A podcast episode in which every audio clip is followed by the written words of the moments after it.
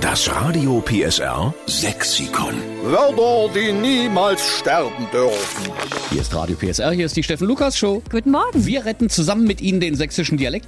Und jetzt ist die Regina Bartelmann aus Borna am Telefon. Regina, du hast ein sächsisches Wort, was wir unbedingt mit aufnehmen sollen ins Radio PSR Sexikon. Her damit. Ja, ich habe das eigentlich im Sprachgebrauch. Oftmals, wenn der Enkel kommt oder man guckt sich so an und sieht die Sachen und wenn das nicht alles hinhaut und alles nicht aufeinander passt, da sagt man dann, wie hast du dich denn heute wieder angehust? Ah, Ich bin ja gar nicht selber drauf gekommen. Die Enkel haben mich dann gefragt, Oma, was ist denn das überhaupt?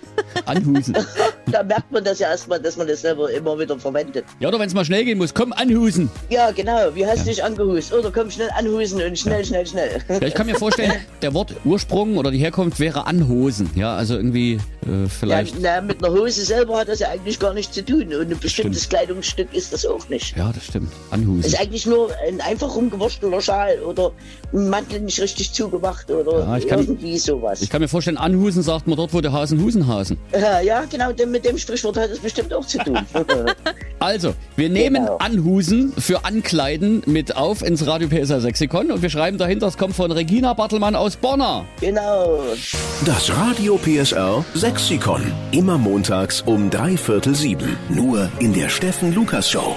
Einschalten.